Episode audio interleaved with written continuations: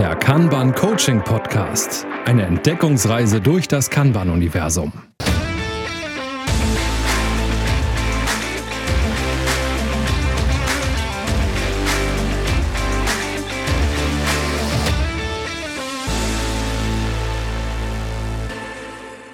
Hallo und herzlich willkommen zu unserer heutigen Folge Kanban und wo fangen wir eigentlich an? Carsten, was haben wir uns dabei gedacht? Tja, moin moin auch von mir. Äh, wo fangen wir eigentlich an? Eigentlich geht es in dieser Folge darum zu überlegen, wie starten wir eigentlich eine Kanban-Einführung? Oder woran merken wir vielleicht auch, dass wir eine Kanban-Einführung starten möchten? Genau, was ist vielleicht kein, gar nicht mal so guter Startpunkt, ne? Denn das soll es ja auch geben, habe ich gehört. Das war auch, glaube ich, der Aufhänger, dass wir das irgendwo mal hm, besprochen hatten dass manche Menschen sich wünschen, dass es Kanban gibt, weil sie glauben, super hilfreich, äh, dass es super hilfreich sein könnte. Und vielleicht ist das in dem Moment auch so. Aber wenn alle anderen noch gar kein Problem überhaupt sehen, was es zu lösen gibt, ist halt die Motivation bei den anderen vielleicht super gering. Ja, Motivation ist ja immer so ein grundsätzliches Thema. Ne? Wann, wann möchte ich Änderungen angehen? Ja, wenn ich irgendwie feststelle, da ist was, was mich nervt, was mich stört, wo ich vielleicht einen gewissen Schmerz habe. Problem ist manchmal, dass nur ein Einzelner diesen Schmerz verspürt, aber eben das Team darum nicht oder im schlimmsten Fall auch das gesamte Unternehmen überhaupt nicht, dann wird es schwierig. So würde ich das auch sehen. Ne? Es ist immer, Kanban wirkt auf den ersten Blick, wenn man dann so sieht, was man da so machen muss, relativ leichtgewichtig und als hängt da nicht so viel dran, dass es jetzt super schwer wird, irgendwo anzufangen. Aber man vergisst dann ganz gerne, dass es immer noch um Menschen geht, die man dort mitnehmen möchte und dass dann der Change Management Aspekt gar nicht so zu vernachlässigen ist bei der Sache. Ne? Ja, danke, dass du den Change Management Prozess reingebracht hast. Das ist ganz wichtig. Kanban ist ein Change Management Tool Prozess, Methode, wie auch immer man das nennt. Man kann sehr gut damit äh, Veränderungen äh, herbeiführen, mögliche Potenziale aufzeigen und so weiter. Aber es ist halt so, wenn man dann versucht, mit Argumenten Leute zu überzeugen, die halt, wie gesagt, gar keinen Schmerz spüren, jetzt irgendwas zu verändern, wird man vermutlich da keinen Blumentopf mitgewinnen. Ne?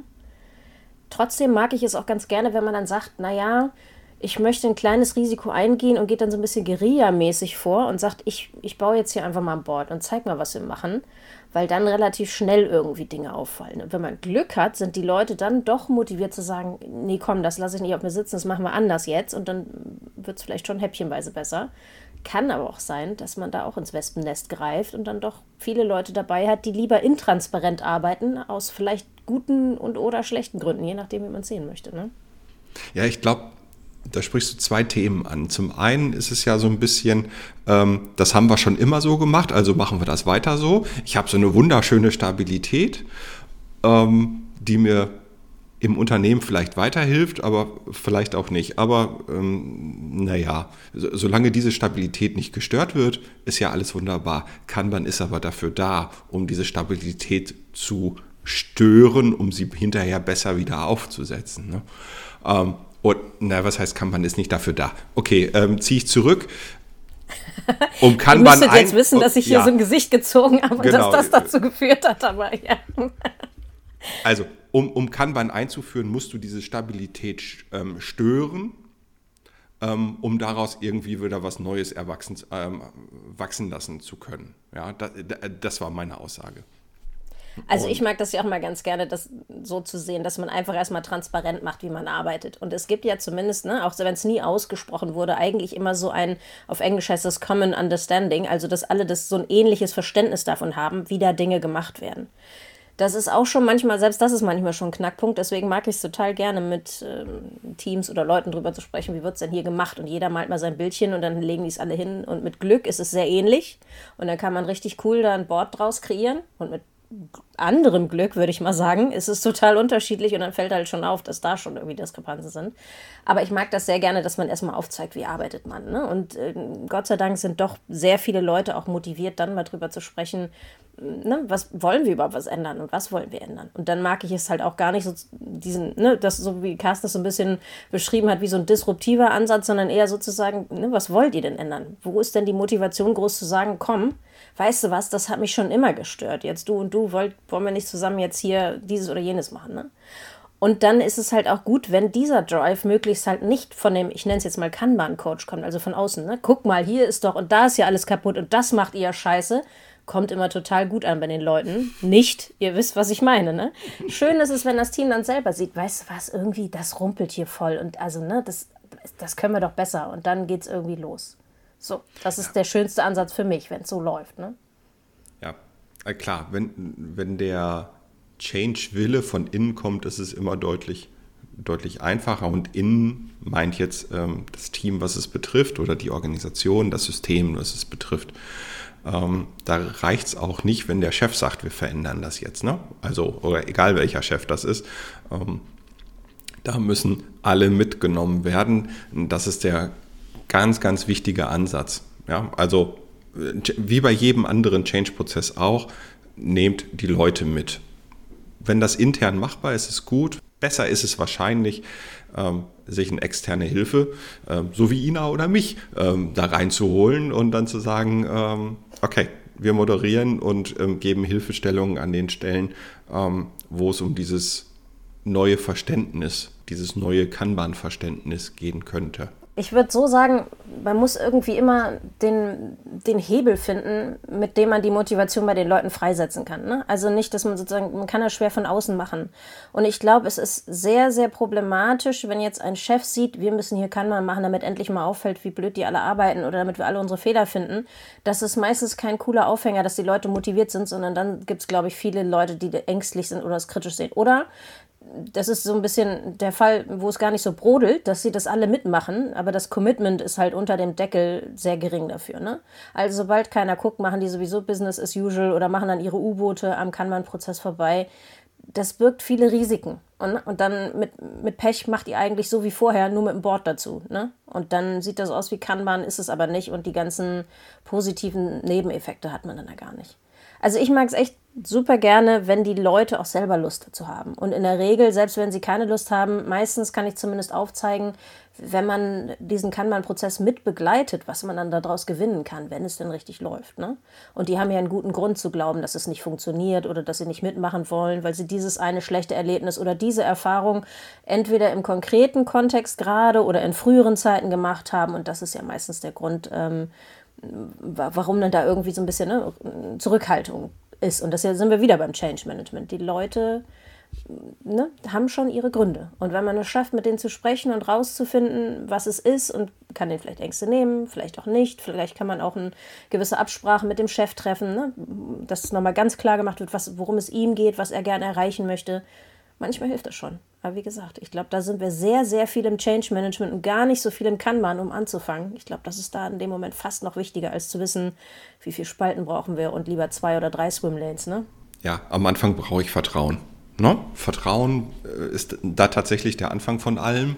Und ähm, erst dann bekomme ich tatsächlich die richtigen Antworten, also die ehrlichen Antworten auf die Fragen, die ich stellen muss. So nach dem Motto, wie arbeitet ihr denn? Ja, dann wird im Zweifelsfall wird da gesagt, naja, guck mal, wir haben da unser Board, drei Spalten, wir machen ja schon Kanban, drei Spalten. Ne? Da steht alle, da steht auch die Arbeit drauf, die wir machen. So, und dann fragst du nochmal nach, steht da wirklich alle Arbeit drauf? Ja, also manchmal kommt da ja auch noch das und das und das. Und ähm, dann hat man so als, als Externer so einen Aha-Effekt. Und jetzt, jetzt geht es wirklich los. Jetzt kommen wirklich die wichtigen Informationen alles das, was eben nicht öffentlich ist. Ina hat es gerade so ein bisschen als U-Boot-Arbeiten, glaube ich, ähm, beschrieben. Und äh, dieses Vertrauen ist am Anfang eines Changes wahnsinnig wichtig. Ähm, sonst sonst wird es nichts. Und äh, auch die Frage, wie sehen eure Prozesse denn wirklich aus? Ihr habt da die drei Spalten, aber das ist doch nicht das, was ihr tut. Also, das ist doch nicht euer Prozess. Nee, stimmt für gewöhnlich nicht. Ja, ähm, kommt dann auch immer die Antwort, ja, also innerhalb der Spalte müssen wir die und die und die und die Aufgaben äh, erledigen. Aha, dann lasst uns das doch mal aufschreiben. Meine Erfahrung ist, dass sich daraus tatsächlich dann auch Vertrauen bildet in Form von, die Leute finden sich schneller wieder in dem, was sie tun ähm, und wie sie es tun. Und das sorgt für eine höhere Akzeptanz und Zufriedenheit Ähm, ja, und dann sind wir eigentlich dabei zu sagen, okay, so fangen wir an mit Kanban. Ne? Also wenn ich einen Tipp geben soll, wenn man es gerne alleine probieren möchte, dann wirklich mit den Leuten sprechen und rausfinden, was die gerade bewegt. Ne? Was läuft aus deren Sicht gut? Was ist der nervigste Punkt? Und wenn sie jetzt quasi eine Fee beauftragen könnten, was sich jetzt ändert am Prozess, was das wäre. Ne? Weil das ist ja immer so schön, das ist so ein, so ein geringer Einstieg, ne? weil die Fee macht alle Arbeit und ne, zaubert einmal und dann ist es alles. Das heißt also, in dem Moment wird noch nicht nach Commitment gefragt, sondern so ein bisschen so, ne, was soll sich dann am liebsten ändern? Vielleicht findet man was raus. Aber genau wie du auch schon gesagt hast, Carsten, wenn ich da mit jemandem rede, der mich total doof findet, mir null vertraut, dann werde ich wahrscheinlich keine Antwort kriegen, die total ehrlich und bis zum Boden ist. Ne? Vielleicht doch, aber ich glaube, so viele Leute gibt es da nicht. Deswegen muss einem das auch bewusst sein. Ne? Und man muss halt gucken, dass man da die richtigen Töne trifft. Und selbst wenn kann man der beste Ansatz ist, wenn man da einen falschen Moment erwischt und äh, das ein bisschen unrund erklärt, dann kann es auch sein, dass man da nur noch ein Kopfschütteln erntet und da so ein bisschen seine Kredibilität äh, ankratzt, will ich mal sagen. Aber wie gesagt, wenn man anfangen möchte, Commitment abholen, dass die Leute wirklich Lust dazu haben, möglichst wenig aufdrücken, weil dann ne, gibt es immer mehr Gegenwind gegen den Ansatz, auch wenn es tausendmal schöner wäre mit Kanban und irgendwo da anfangen. Und wie gesagt, wenn ihr könnt, holt euch jemanden von extern, weil die Leute einfach nochmal einen anderen Blick darauf haben. Ne? Die haben ein anderes Standing in eurer Firma und die können halt auch so die Sachen sehen, wo man selber schon betriebsblind geworden ist. Und ich glaube, das passiert den Besten. Man ist einfach so drin in dem Sumpf und in der Art, wie dort Dinge gemacht werden, in, in der Organisation. Das ist halt manchmal schön, ist nochmal einen Blick von außen zu kriegen. Also wenn ihr das machen könnt, lohnt sich das bestimmt nochmal drüber nachzudenken, ob es nicht die Möglichkeit gibt, jemanden anderen von außen zu holen. Absolut. Äh, total sinnvoll wie bei jedem anderen Change-Prozess auch. Ich glaube, das ist total egal, ob wir hier über einen Kanban-Change-Prozess sprechen, wie über einen ähm, von mir aus auch aufbauorganisatorischen Change-Prozess, den es hier immer noch gibt oder sonst irgendwo, wo einfach mal die Aufbauorganisation gewechselt wird oder was weiß ich. Ähm, oder vielleicht einfach auch nur die Führungskultur verändert werden soll. Ähm, da ist es immer gut, ähm, sich, äh, sich externen Rat, externes Coaching ähm, mit dazu zu holen. Genau, und sollte das nicht in Frage kommen, empfehle ich wirklich, setzt euch alle zusammen, wenn ihr gesagt habt, ihr wollt wirklich Kanban und das dann wirklich auch ein Großteil der Leute in dem Team, wo ihr arbeitet oder wie auch immer das möchte. Und überlegt euch dann, welche Arbeitsschritte habt ihr, um rauszufinden, welche Spalten ihr habt. Und dann kann man vielleicht noch überlegen, ob es Swimlanes gibt. Es ist aber auch okay, das erstmal wegzulassen. Ne? Es ist total okay, dass man da wieder so ein bisschen agile Werte im Hinterkopf hat und einfach anfängt irgendwo einfach anfangen. Was glaubt ihr, was für Schritte sind da? Das sind eure Spalten und dann beobachtet ihr mal, wie damit gearbeitet wird mit dem Board. Und dann findet ihr schon selber raus, ob das tatsächlich das ist, wie ihr den Eindruck habt, wie ihr arbeitet oder ob es vielleicht da sozusagen einen Designfehler gab beim Board und dann ändert ihr es halt wieder. Ne? Und dann fangt ihr irgendwo an. Und meistens, wenn man da so drauf guckt aus Board, fällt einem schon relativ schnell auf, dass da irgendwo was hakt ohne dass man eine Riesenerfahrung hat. Ne? Die Details sind dann vielleicht ein bisschen schwieriger, auch mit den ganzen Messungen und was man dann dahinter noch rausholen kann. Aber wenn man schon mal die Visualisierung hat, ist es meistens schon mal wesentlich klarer als vorher, was zu tun ist. Ich finde ähm, den Ansatz, äh, das ist immer der letzte Stand des Irrtums, ne? Also der letzte Stand des letzten Irrtums. Ähm, das ist immer ein guter Ansatz zu sagen, äh, wir können nicht wissen, wie es wirklich richtig ist ähm, weil es dreht sich einfach weiter, dieses Leben und ähm, die Prozesse ändern sich etc. pp. Von daher ist das, was man bespricht, eigentlich immer nur der letzte Stand des Irrtums. Ähm, heißt auch, ich bin bereit zu lernen und ich bin bereit, Veränderungen ähm, vorzunehmen und zwar dauerhaft vorzunehmen. Das ist Kanban. Ne? Kanban ist ein Prozess, ähm, der kontinuierliche Verbesserungen erwartet. Das gehört dazu. Aber es ist auch ein bisschen das Leben sowieso, ne? Ist, alles verändert sich, das kann man gar nicht aufhalten. Und schön ist es, wenn man dann da halt irgendwie proaktiv damit umgehen kann. Und ich glaube, da hilft dann kann man auch relativ gut, weil man hoffentlich auch schnell erkennen kann, was man anders machen kann, dass das nicht so ne, einen so hart trifft, was auch immer sich da gerade verändert. Aber ich mag das mit dem letzten Stand des Irrtums, das werde ich mir merken. Ich mag die Formulierung, das finde ich sehr gut. Ja, habe ich neulich in einer Weiterbildung gehört. Ähm, fand ich, war einer von den Sachen, die ich wirklich daraus mitgenommen habe. Zurück zu Kanban. Und ich du hast es gerade so schön gesagt, auch ähm, die Welt dreht sich weiter, die, die persönlichen Sachen verändern sich und ähm, an der Stelle ist es ja immer wichtig, auch ein gewisses Feedback zu bekommen. Entweder man macht, stellt sich selber vor den Spiegel und gibt sich Feedback, das kann man ja im persönlichen Bereich auch mal machen, ähm, oder man holt es sich von anderen ein, aber auch gerade in einem, Kanban-System lebt davon, Feedback zu bekommen. Und das kann ich letztendlich auf unterschiedlicher Weise einfordern. Natürlich auf der Teamebene, gar keine Frage. Man setzt sich im Team im Rahmen Retrospektiven zusammen. Ähm, wer das heute in klassischen Bereichen nicht so macht, dem sei ähm, es angeraten, es mal zu tun, mal zu versuchen, ähm, völlig unabhängig, ähm, mit welcher Methode ihr gerade unterwegs seid. Ähm, Feedbackschleifen sind da ähm, doch sehr wichtig mm, und eine gewisse Art und Weise ähm, ist das Feedback bei Kanban auch etwas, was mit, äh, mit Messung zu tun hat. Ja? Also ich kann ja in Kanban auch ähm, mal Durchlaufzeiten messen. Dadurch bekomme ich auch ein Feedback, nämlich werde ich jetzt irgendwie schneller oder nicht? Ja? Schaffe ich mehr oder nicht?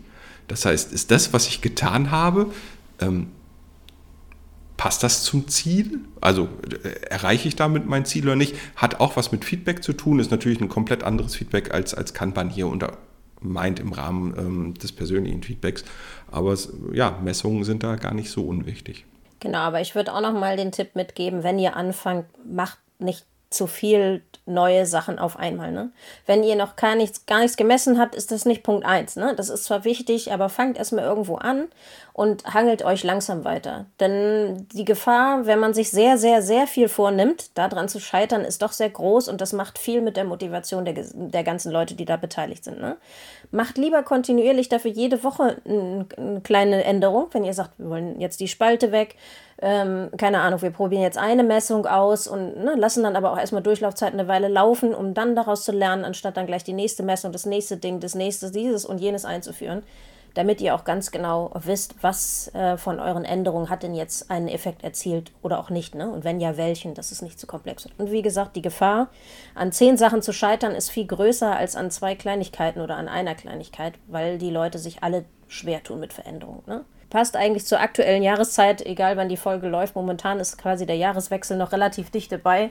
Die Leute machen immer ganz viele tolle Vorsätze und das hält dann so ein, zwei Monate mit der Motivation und dann ist wieder vorbei. Wenn du dir aber eine Sache vornimmst, setz das um, dann kommt die nächste, setz es um. Da sind die Chancen, dass dir das gelingt, wesentlich größer, würde ich mal behaupten. Klassiker, Sorge für Fokus.